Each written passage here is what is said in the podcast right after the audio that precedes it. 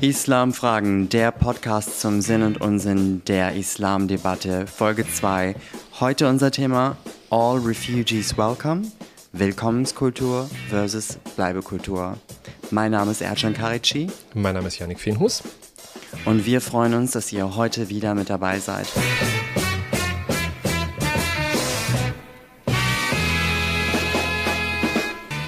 In unserer ersten Folge haben wir uns gefragt, gehört der Islam natürlich zu Deutschland? Denn das war die Aussage der neuen Innenministerin Nancy Faeser.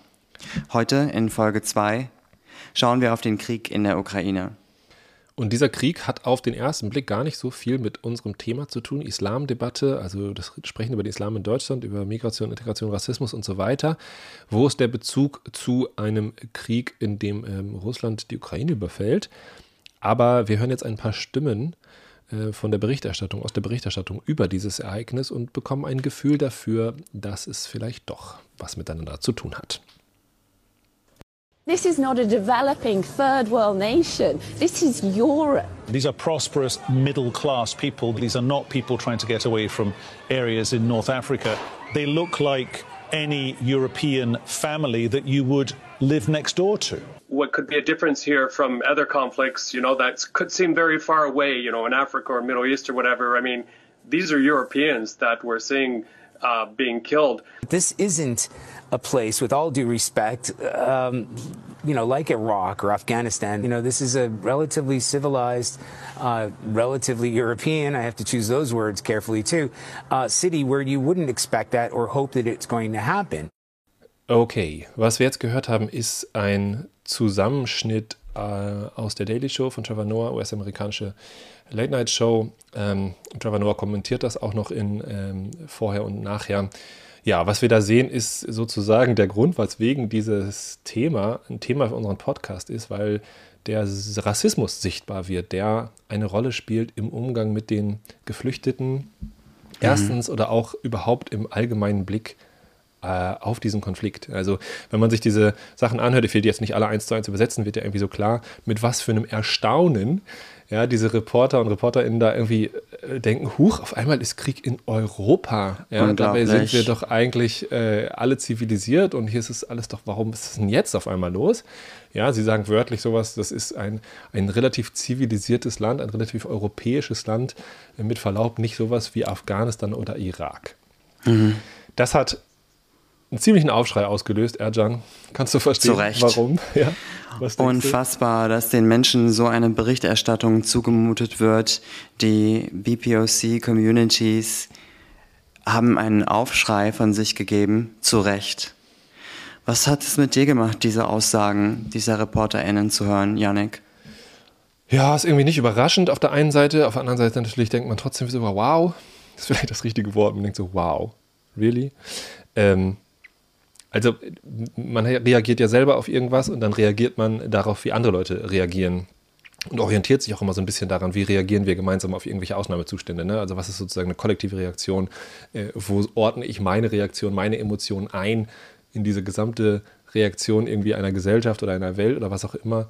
Ähm, und was mich dann relativ schnell erreicht hat über, über Facebook-Feeds und, und Instagram-Stories und so weiter, wie, das, wie seltsam das irgendwie ist für, für von Rassismus betroffene Menschen, ähm, zu sehen, da wird offensichtlich ein Unterschied gemacht, der wird offensichtlich mit zweierlei Maß gemessen.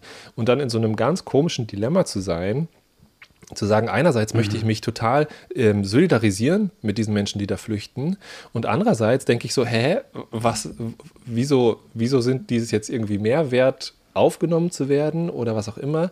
Ähm, und, und dann hänge ich gleich immer in so Reflexionsschlaufen und denke mir so, okay, warum ist das jetzt so? Welche Sachen spielen da eine Rolle? Äh, so, was ist das für eine Art von Rassismus und so weiter und so weiter. Deswegen ist so meine eigene Reaktion dann relativ schnell wieder irgendwie hinten angestellt. Weiß nicht, wie es dir ging. Ich frage mich einfach, wie man als Reporter bei der Betrachtung so eines Leids, eines unvorstellbaren Leids, überhaupt Unterschiede zwischen Menschen machen kann. Das ist unfassbar. Und ich habe gelesen und gehört von ähm, schwarzen Studierenden, die sich in Busse begeben wollten, um mitzuflüchten weil sie ebenso wie alle andere Kriegsvertriebene sind, die dann aus gewaltvoll aus diesen Bussen rausgetrieben worden sind oder rausbewegt worden sind. Mhm. Also ein doppeltes Trauma, für das ich überhaupt gar keine Worte finden kann. Ja, ja, auf jeden Fall. Denke ich auch. Ähm, ich denke, was es, was es halt noch zeigt, ist, ähm, ist einfach ein Selbstbild. Ja? Also ein Wir und Die, das sehr, sehr, sehr deutlich wird. Ähm, mit der Idee, in Europa werden keine Kriege mehr geführt, hier passiert sowas irgendwie nicht. Äh, wobei, das führt Trevor Noah auch aus, dann in dem Clip, den wir jetzt nicht abgespielt haben, er sagt, naja, das war irgendwie ziemlich lange sozusagen der, der Unique Selling Point Europas, permanent Kriege zu führen. Äh, und das, was eigentlich passiert ist, ist nach dem Zweiten Weltkrieg, dass diese Kriege ausgelagert wurden. Also innereuropäisch ist es mhm. relativ friedlich zugegangen, äh, auch mit einem Maß an Wohlstand einhergehend. Mm, und die Kriege sind aber außereuropäisch weitergegangen. Auch die deutsche Armee ist äh, in vielen verschiedenen Ländern im Einsatz in, das heißt dann nicht Krieg häufig, ja, aber häufig ist es im, im Grunde trotzdem dasselbe. Es sind bewaffnete Konflikte, auch da gab es ja jetzt wieder ein bisschen Reflexion darüber, wie nennt man das jetzt. Ähm, genau, also der Krieg ist weiterhin da. Er ist, er ist, halt nur ausgelagert, er ist nicht sichtbar und er ist sozusagen da, wo, wo es ganz offensichtlich nicht wehtut, beziehungsweise ähm, um nochmal Trevor Noah zu zitieren, da, wo es sozusagen hingehört, ja, irgendwie im Nahen Osten oder so, da ist halt Krieg, na gut, das war, da war schon immer Krieg, pff, so, was kümmert es uns? Das schimmert so durch und was, was auch sozusagen durchschimmert, wie das bei Rassismus so häufig ist, da hat sich ja niemand hingesetzt und gesagt, hm, ich werte jetzt irgendwie mal nicht-europäische äh, Völker und Länder ab, sondern äh, da spricht ja sozusagen das Innerste aus diesen ReporterInnen, ja. Die versuchen auch, äh, die haben ja auch ihre Zielgruppe im Blick, versuchen also die Dramatik äh, deutlich zu machen und die Schwere der Katastrophe. Und dabei greifen sie darauf zurück, zu sagen, guck mal, das sind nicht mal Kriege da, wo sonst Kriege sind, sondern es ist, sind sogar weiße Menschen mit blauen Augen und blonden Haaren, die da fliehen. Ja. Der Krieg ist in Europa ist eine der vielen Schlagzeilen, die wir derzeit lesen können. Und viele denken sich, naja, das ist nicht der erste Krieg, der nach dem Zweiten Weltkrieg auf europäischem Festland stattfindet. Es gab den Jugoslawienkrieg und es gab 2014 die Annexion der Krim. Mhm. Und jetzt flüchten die Ukrainer und Ukrainerinnen nach Polen und nach Deutschland. Und viele von uns erinnern sich unter anderem an die Situation 2015, 2016, mhm, mh. die Jahre, in denen wir viele flüchtende Menschen aus Syrien äh, zu uns aufgenommen haben. Wie bewertest du das, Yannick? Ankommenskultur versus Bleibekultur? Ja, Bleibekultur und Willkommenskultur. Ich finde, diese beiden Begriffe treffen es ganz gut. Ich habe schon vor zwei Jahren oder so mal gedacht, ähm, Willkommenskultur können wir, aber Bleibekultur sieht irgendwie anders aus. Ja? Also die Begeisterung war ja auch 2015 relativ hoch. Also es gab super viel Engagement, super viel Hilfe, super viele Leute, die, die gebacken haben und Klamotten gebracht haben und alles Mögliche ähm, gemacht haben. Und ich habe eine Zeit lang häufig Menschen geschult, die auch ehrenamtlich mit Geflüchteten gearbeitet haben und denen äh, irgendwie wollten dann alle über Islam und arabische Kultur und so weiter reden. Ähm, Genau, also da gab es schon eine ganze Menge so. Und dann aber mhm. auch schon im Laufe der Zeit wurde klar, hm, okay, ähm, doch alles irgendwie nicht so einfach, wie man sich das vorgestellt hat, aus, mhm. so, einer, aus so einer innerdeutschen Perspektive, ähm, Integration, dies, das und so weiter. Der Rassismus wurde immer offensichtlicher, immer klarer. Ähm, so, und da habe ich so gedacht, na, okay, ähm, doch nicht so viel Willkommenskultur. Und im Grunde ist jetzt das, was wir vergleichen, ist der Zustand jetzt gegenüber den syrischen, äh, arabischen, afghanischen und so weiter geflüchteten Migrantinnen, die Leute, die jetzt hier schon eine Weile leben. Mhm. Das vergleichen wir mit dem, mit dem Willkommens, mit der Willkommensbegeisterung sozusagen den Ukrainern gegenüber. Und das, ähm, meine These wäre so ein bisschen, naja, warten wir mal ein halbes Jahr, bis der erste Ukrainer irgendwelche Brötchen geklaut hat, dann merken wir auch, dass es massive antislawische Ressentiments in Deutschland gibt, unter denen auch dann die Ukrainerinnen und Ukrainer leiden werden. Ähm, so, das ist so ein bisschen die Überlegung. Ne? Meinst Macht. du, ja, wie ist da deine Prognose? Also meinst du, wir werden mit den Geflüchteten, die aus der Ukraine zu uns kommen, noch geduldiger sein, weil sie weiß sind und weil sie Christen sind? Ja, sicherlich spielt das eine Rolle. Äh, sicherlich spielt auch eine Rolle, dass Deutschland als Gesellschaft nochmal gelernt hat, ähm, kritischer mit Integrations-, Migrations- und Fluchtfragen umzugehen. Ja? Also wenn wir die, die Integrationsbeschreibung, um bei diesem Paradigma zu bleiben, ähm, der, der, der 2000er Jahre irgendwie uns angucken im Vergleich zu dem, was man damals den sogenannten Gastarbeitern angetan hat, ja, dann ist ja der, der Fortschritt exorbitant. Also Menschen, die irgendwie in den 50ern, 60ern aus der Türkei hergekommen sind, durften kein Deutsch lernen, durften nicht zur Schule gehen, durften nicht, nicht irgendwie sich weiterbilden. Inzwischen durften es, einige Jahre ja, auch nicht arbeiten. Die richtig. Frauen mussten zu Hause genau, bleiben. Genau. Und inzwischen ist es sozusagen obligatorisch und, und verpflichtend. Also es gibt diese Orientierungskurse, es gibt ähm, ähm, Integrationskurse und so weiter. Also da ist super viel passiert. Äh, manchmal hat man das Gefühl, man geht rückwärts, weil wir auch anders gelernt haben, darüber zu reden. Das ist auch so ein bisschen Mafalanis These, schon wieder Mafalani-Zitat hier im Podcast. Ja, der sagt, es gibt dieses Integrationsparadox sozusagen, wir kommen voran und weil sozusagen die, die ähm, Menschen, die zugewandert sind, ähm, vor x Generationen jetzt einen prominenteren Platz in der Gesellschaft haben, können sie auch ihre Interessen besser artikulieren. Und das ähm, kommt äh, zu dem Gefühl, dass es die ganze Zeit clasht, clasht, clasht. Aber eigentlich machen wir Fortschritte. Naja, jedenfalls glaube ich, Deutschland lernt, was das angeht, dazu. Das heißt, These 1, wir werden nicht nur, weil sie weiß sind, anders und besser mit Ukrainerinnen umgehen. These 2, Rassismus spielt einfach eine Rolle. Ähm, so, und deswegen wird es besser gehen. Äh, und These 3, äh, es wird nicht viel besser gehen. Weiß ich nicht. Ich tendiere dazu, dass es einen Unterschied machen wird, auf jeden Fall. Ähm, aber ja, mehr kann ich auch nicht so richtig prognostizieren. Was denkst du? Ja, ich denke, dass die Kriegsgeflüchteten aus der Ukraine es jetzt zumindest in, in Polen und in Deutschland etwas einfacher haben werden auf lange Sicht als die Menschen, die aus Syrien oder aus Afghanistan zu uns gekommen sind. Mhm. Und wir schauen in all dem Leid und in all dem Terror natürlich auch auf die Kinder und Jugendlichen. Ihr wisst, dass Yannick und ich auch Workshops und Seminare geben unter anderem in Schulen. Und das berührt die Kinder und die Jugendlichen natürlich sehr. Ja. Insbesondere die Schülerinnen und Schüler, die selber Fluchterfahrung und Kriegserfahrung gemacht haben.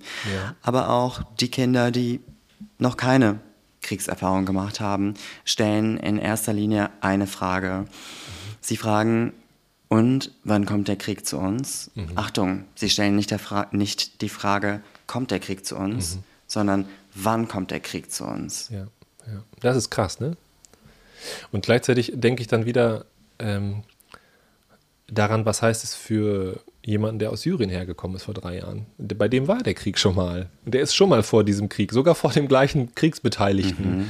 Russland in mhm. diesem Fall geflohen und ist jetzt wieder in einer Gesellschaft, äh, wo eine Kriegsgefahr, weiß ich nicht, ob man das so sagen kann, dass eine Kriegsgefahr besteht. Und wir jetzt ja auch hier nicht ähm, Horrorszenarien an die Wand malen, aber ähm, zumindest ist das Gefühl da, ja. Das muss man ja auch auf jeden Fall erstmal ernst nehmen. Und das ist irgendwie äh, auch allein schon Bilder zu sehen, äh, zu hören, äh, die Namen der ganzen Waffen, der Flieger, der Kriegsbeteiligten, der, der Kriegsmaschinerie, ähm, das, worüber wieder gesprochen wird, hat ja einen potenziell krass retraumatisierenden Effekt für alle Menschen, die auf irgendeine Art und Weise darin schon involviert waren. Ja. Und das finde ich einen krassen Gedanken. Und wichtig ist in solchen Situationen beziehungsweise in solchen Phasen, dass wir uns noch mehr Zeit nehmen, den Kindern und den Jugendlichen, aber auch den Erwachsenen zuzuhören. Kinder und mhm. Jugendliche können die aktuelle Situation natürlich viel schwieriger kontextualisieren, als wir Erwachsene das können. Und deswegen ist es wichtig, dass wir Coaches, Beraterinnen, Lehrerinnen auch uns ein bisschen von unserem Anspruch ganz viel Wissen zu vermitteln und zu akzelerieren. Das heißt, unseren Unterricht zu beschleunigen, dass wir uns von diesem Anspruch ein kleines bisschen entfernen und einen Schritt zurücktreten und noch viel intensiver zuhören. Ja, finde ich einen sehr, sehr guten Hinweis. Ja, also gerade wenn man gesehen hat, was dieser, was dieser Krieg äh, mit manchen Menschen macht. Also wenn wir nochmal ganz kurz einen kleinen Schlenker machen über die Anfeindungen, denen auch russische Menschen oder russisch gelesene Menschen ausgesetzt sind. Ja, auf einmal darf der russische Zupfkuchen nicht mehr russischer Zupfkuchen heißen und auf einmal werden irgendwelche Menschen, äh, russische Menschen angefeindet, ja, weil sie vermeintlich diesen Krieg unterstützen. Völliger Wahnsinn. Also das ist schon eine fast eine Leistung, würde ich sagen. Ja, das fällt mir auch nochmal dazu ein, wie, schauen wir mal, wie es den Ukrainer in, in, in, zwei, drei, vier Jahren hier geht. Das hängt natürlich auch sehr davon ab, wie läuft dieser Konflikt weiter. Ja, und wie verhält sich Ukraine weiter in diesem Konflikt und was für, was für Verbrechen passieren noch alle. Also da kann noch alles Mögliche passieren, was wir jetzt gar nicht vorhersehen. Und das kann natürlich auch einen großen Einfluss darauf haben, wie werden Menschen hier ähm, behandelt. Aber ich denke, gerade in diesem Kontext ist es wichtig, ja, das wollten wir auch nochmal ansprechen, so, was mache ich denn, wenn, wenn ich eine, eine, Klasse habe, in der, oder eine Gruppe habe oder ein Kollegium habe oder was auch immer, in dem ganz viele verschiedene Biografien, äh, vielleicht ganz viele Hintergründe, ganz viele Erfahrungshorizonte da zusammenkommen. Ähm, und dann gibt es so eine Diskussion über, naja, gut, äh, ist es jetzt Rassismus oder ist es jetzt einfach die geografische Nähe oder ist es jetzt Bleibekultur versus Willkommenskultur? Und da irgendwie eine Balance halten, ja, und alle, alle Bedürfnisse zu sehen, äh, aber auch nicht diesen Rassismus zu relativieren, halte ich für also eine große Herausforderung, aber auch einfach total wichtig, ja, total wichtig. Und ebenso wichtig ist es, dass wir wirklich in der Art und Weise, wie wir uns Informationen einholen, achtsam sind. Und das gilt natürlich in erster Linie für die Kinder und für die Jugendlichen. Mhm. Ich war vor kurzem in unserem Instagram-Account Islamfragen-Podcast und habe da einen Post gesehen und zwar einen Brief von einer Klinik, von einer Klinik in Deutschland, meine ich, von einer Privatklinik, die dann ihren äh, Mitarbeitenden schrieb, dass sie keine russischen Patientinnen mehr mhm. behandeln würden, was eine Diskriminierung sondergleichen ist. Und ich habe gemerkt, wie mich das affektartig wirklich berührt hat. Ich habe dann versucht zu recherchieren und habe dann auch recherchiert, dass es diesen Brief an, tatsächlich gegeben mhm. hat und dass sich, die, dass sich der Klinikinhaber, war ja eine private Klinik, bereits entschuldigt hat. Mhm. Und wir müssen uns vorstellen, dass, dass die Kinder und die Jugendlichen allein, also auch schon über Social Media, sich unheimlich viele verschiedene Informationen einholen. Ja. Und nicht alle Kinder sind bereit oder in der Lage, über ihre Beobachtungen, ihre Empfindungen, über das, was sie sehen und lesen, zu sprechen. Und deswegen ist es wichtig, ihnen jetzt besonders viel Raum zu geben. Ja, wir wollten ja auch am Ende dieser Folge, an der wir vielleicht langsam angekommen sind, nochmal genau das auch bei uns selber reflektieren. Also wie gehen wir eigentlich selber um mit ähm, der Wahrnehmung dieses Leides? Äh, und unserer, unserer politischen Arbeit. So, wie ist es bei dir? Was macht es mit dir wie gehst du damit um? Ich als Berater bin natürlich schon unheimlich trainiert. Ich bin seit 2009 selbstständig im Bereich Coaching und Beratung und habe jeden Tag Situationen, in denen Menschen auch Kinder und Jugendliche mit unter, mich mit unterschiedlichen Herausforderungen konfrontieren, beziehungsweise mich mit Geschichten konfrontieren. Ich möchte da zu diesem Zeitpunkt der Zeit noch gar nicht ins Detail gehen und ähm, aus den Feldern meiner Arbeit äh, erzählen, weil du gefragt hast, wie ich selber damit mhm. umgehe. Ich will damit nur sagen, dass ich durchaus in der Lage bin, Abstand zu gewinnen. Mhm. Das macht uns ja auch professionell, dass wir das auch loslassen können. Manchmal ist es aber nicht möglich, komplett professionell zu bleiben. Ja, ja.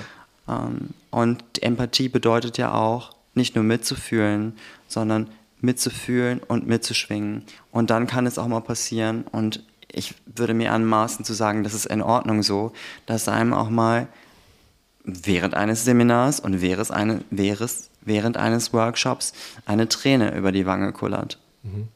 Ich glaube, das ist es bei dir. Ja, das ist total wichtig, ähm, Professionalität und Emotionalität hier nicht gegeneinander ähm, zu stellen. Also ne, man kann professionell sein und trotzdem emotional im positiven Sinne. Also zu zeigen, dass einen etwas berührt, ist ja erstmal super wichtig, ja. Also so einen abgeklärten Umgang mit so einem Leid, was soll das für eine Nachricht sein an Jugendliche? Ähm, das macht ja gar keinen Sinn. Und ähm, ich kann auch deinen dein, dein Punkt mit den Tränen gerade total nachvollziehen. Also ich habe selber für mich gerade in dieser ganzen, in diesem ganzen Kontext, dass Menschen übers Mittelmeer hergekommen sind und da ertrunken sind und das auch immer noch tun, nur dass wir nicht mehr drüber reden. Hm, da, ne, da gab es dieses Bild einmal von diesem Jungen, der da am Strand liegt, das werde ich nie wieder vergessen. Also das ist, das ist so präsent in mir und ich, äh, wenn das mal ab und zu wieder in meine Facebook-Timeline gespült wird, dann habe ich einen Tag lang, kann ich nicht mehr arbeiten, so ungefähr.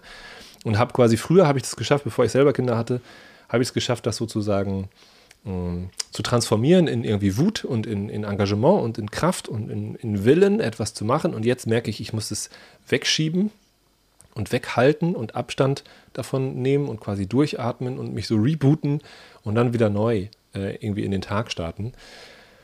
Äh, ja, fällt mir sehr, sehr schwer. Also ich muss wirklich so ein bisschen immer aufpassen, was sozusagen gebe ich mir, was gebe ich mir nicht. Ich habe mir jetzt auch in den letzten zwei Wochen immer wieder selbst so Informations- äh, Verbot erteilt ne, und gesagt, ich gucke jetzt nicht, ich lege jetzt mein Handy weg und mache auch den Rechner nicht mehr an. Um, ähm, das ist auch absolut richtig so. Absolut richtig ja. so. Wir sind in einer Ausnahmesituation, eine furchtbare Ausnahmesituation und in solchen Phasen ist es unheimlich wichtig, dass ihr euch auch eure Inseln sucht. Ja. Dass ihr, auch wenn es nur 10 oder 15 Minuten am Tag sind, dass ihr Momente findet, wo ihr nur für euch sein könnt, wo ihr eure Batterien aufladen könnt. Das können ganz unterschiedliche Dinge sein.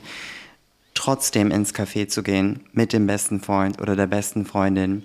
Ähm, das tägliche Meditieren trotzdem durchzuziehen. Vielleicht einfach mal im Laufe des Tages, wenn es euch möglich ist, euch einfach aufs Bett zu legen, Atemübungen zu machen und das gute Investment in euch nicht zu vernachlässigen. Das klingt schön. Das solltet ihr auch machen, wenn es gerade keine globalen Krisen gibt. Okay, ich glaube, die Zeit ohne globale Krisen ist vorbei. Aber dennoch klingt das was, was gut tut, äh, was ich jetzt vielleicht auch gleich mal machen werde. Ein bisschen runterkommen, ein bisschen Zeit nehmen. Ähm, handlungsfähig bleiben ist auch immer so eine Sache, die ich mir sage. Ne? Es nützt quasi nichts, wenn ich irgendwie hier im Insta-Feed versinke und mir irgendwelche Weltuntergangsfantasien mache, sondern die Probleme, die wir bearbeiten, die bleiben da. Ähm, Krieg hin oder her, die sind da und äh, wir müssen uns damit beschäftigen. Äh, und das ist auch gut und die Ressourcen dafür brauchen wir weiter und da müssen wir auch immer wieder schauen, dass wir den Akku wieder aufladen. In diesem Sinne, Erjan, vielen Dank für diese zweite Folge. Sag uns Vielen Dank, schnell, äh, sag uns nochmal schnell, auf welchen Kanälen und Orten und so weiter man äh, mit uns in Kontakt treten kann, um uns Feedback zu geben zu dieser Folge. Ihr findet unsere erste Folge, natürlich gehört der Islam zu Deutschland, bereits bei Google Podcast, Spotify, Apple Podcast, dieser und natürlich auch bei YouTube. Genau, und wenn ihr uns schreiben wollt, äh, geht es am besten über Instagram einfach. Ähm, folgt unserem äh, Account Islamfragen Podcast. Äh, meldet uns gerne zurück, was euch durch den Kopf gegangen ist bei den ganzen Bildern dieser Invasion, bei dem Rassismus, äh, den ihr vielleicht selber erlebt habt oder den ihr sonst so mitbekommen habt, bei dem, was Erjan und ich dazu so von uns geben und reflektieren. Sind wir sehr gespannt, ob das bei euch ähm, äh, Anklang findet und was ihr dazu denkt. Also wir freuen uns sehr auf eure Nachrichten und äh, überlegen derzeit, was die dritte Folge so bereithält. Es sind anstrengende Zeiten, für viele andere Menschen grauenvolle Zeiten. Bleibt trotzdem zuversichtlich. Genau, in diesem Sinne, macht's gut. Bis nächstes Mal. Ciao, Ernte. Bis zum nächsten Mal. Tschüss, Janek.